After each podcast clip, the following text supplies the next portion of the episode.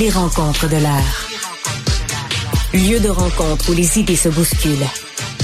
Où la libre expression et la confrontation d'opinions secouent les conventions. Des rencontres où la discussion procure des solutions. Des rencontres où la diversité de positions enrichit la compréhension. Les rencontres de l'art. Alors, euh, il y a une nouvelle direct, présidente directrice générale à Investissement Québec. Elle s'appelle Bisha Ngo et il y a tout un portrait d'elle dans le Devoir euh, d'hier. Elle n'a pas froid aux yeux, nous dit le Devoir. Ça t'a fait réagir, Jean-François Barry? Ça m'a fait réagir. Euh, j'ai écouté un reportage, je pense qu'on dit no, Bichano. Ah, désolé. Euh, je sais que c'est N-G-O, mais euh, moi aussi, j'aurais dit N-Go, mais je pense qu'on dit no. Alors, je te dis ça comme ça. Merci. Merci de me reprendre, tu as raison. Ça m'a fait réagir de la bonne façon. Ben, bien sûr. Euh, j'ai trouvé ça tellement rafraîchissant parce que si on se ferme les yeux, là, collectivement, puis je mm. vous dis, il y a quelqu'un en charge, une personne en charge d'un gros portefeuille mm. financier on va voir qui? On va voir euh, Warren Buffett. On va voir Michael Sabia. on va voir tous ces hommes qu'on a vu sonner la cloche à Wall Street. Oui, oui, oui. Euh, à l'ouverture du marché à, 9 À l'ouverture du marché. On va voir, euh, tu sais, chaque fois, il me semble qu'on voit des images de, de, ceux, les, les traders qu'on appelle, qui sont sur le terrain, là, qui achètent des actions. C'est qui? C'est des hommes. Fait qu'on est, on est, on est conditionné, on dirait, quand on pense à gros portefeuilles, tu sais, euh, gérer des grosses affaires, avoir mm. des hommes en tête.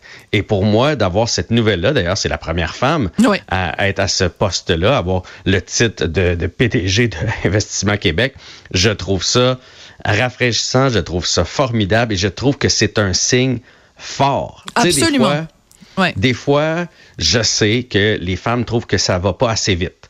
Euh, puis tu sais que moi, je suis féministe. Hein. je, défends les hommes, je défends les hommes parce que les femmes, parce que dans le féminisme, c'est c'est égal Égalité à égal. homme-femme, bien sûr. Des fois, on mélange un peu. On, a, la même définition, toi et moi, mais elle n'est pas partagée. Pas elle n'est pas partagée. On a l'impression que les féministes veulent que les femmes prennent le dessus du, du, du, plancher, alors que c'est pas ça. C'est on veut l'égalité. Et ça, c'est un beau signe.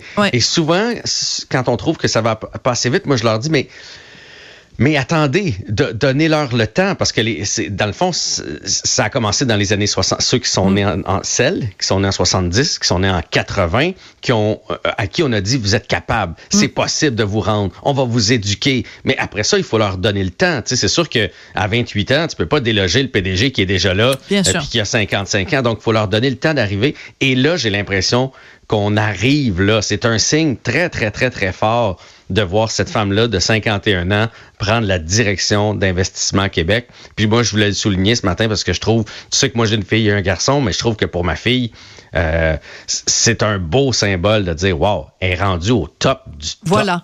Et en plus, tu nous as même pas encore parlé du fait qu'elle est d'origine vietnamienne, québécoise à 100 On a le droit quand même de mentionner ses origines vietnamiennes.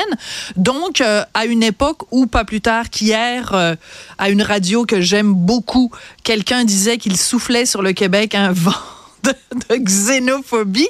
Euh, ben écoute, c'est quand même une femme d'origine vietnamienne qui est à la tête du bras financier du gouvernement québécois.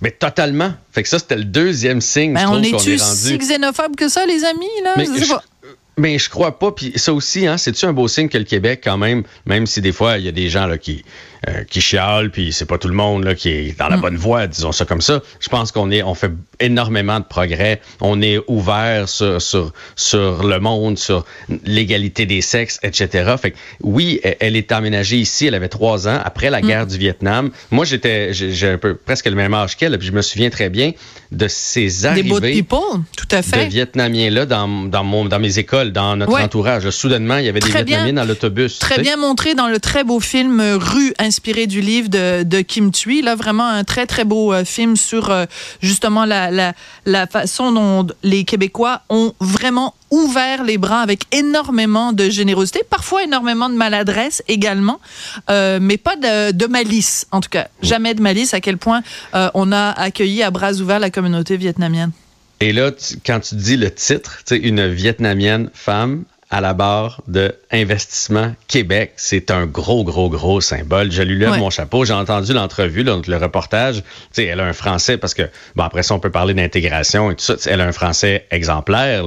C'est une Québécoise. Si j'avais pas su le lu jusqu'au bout, euh, qui est arrivée ici à trois ans, j'aurais dit elle est née au Québec, c'est la deuxième génération. Non, non, elle est arrivée, elle est née au Vietnam, elle est arrivée ici, elle s'est intégrée, elle a tenu tête à son père qui est médecin, qui voulait qu'elle s'en aille en médecine, puis elle a dit non, non. Moi, je m'en vais en finance. Et, c'est tout nouvellement qu'il est fier d'elle. Sa mère l'a toujours encouragé, mais son père l'avait sur le cœur qu'elle ne veut pas s'en aller en médecine comme lui. Puis elle a tenu tête à ça. Je, trouve que c'est un modèle extraordinaire pour euh, euh, les jeunes filles, les jeunes femmes qui, qui la voient comme ça prendre la, la direction. Puis là, aujourd'hui, j'avais pas envie, parce que là, on parle de la filière batterie puis des décisions qu'elle va devoir non, prendre. Pas ça, là, ouais. ça, ça, après ça, on, on, on l'applaudira ou la critiquera sur ses décisions. Mais, mais elle s'est rendue. Puis ce que je trouve beau aussi, parce qu'il y a plein de femmes qui ont réussi là, dans les dernières années, qui ont bâti leur business. Mais elle, en plus, on l'a choisi c'est le fun quand, on, quand tu bâtis, mais là, c'est un gros, gros signe de dire on l'a choisi parmi tous les gars, parmi tous les Québécois de souche, parmi. C'est elle qui est la plus compétente pour euh, avoir ce poste-là. Donc, je trouvais ça super positif aujourd'hui, puis j'ai dit, tiens, pourquoi pas en faire mon sujet avec Sophie. Euh, voilà, tu vois, c'est euh, moi un, jour on va arrêter d'utiliser l'expression québécois de souche ou de faire ce genre de distinction. Alors Bichat Nio No. Euh, merci et félicitations pour votre euh, nomination donc euh, à Investissement Québec. Merci beaucoup, Jean-François Barry. À demain. À demain.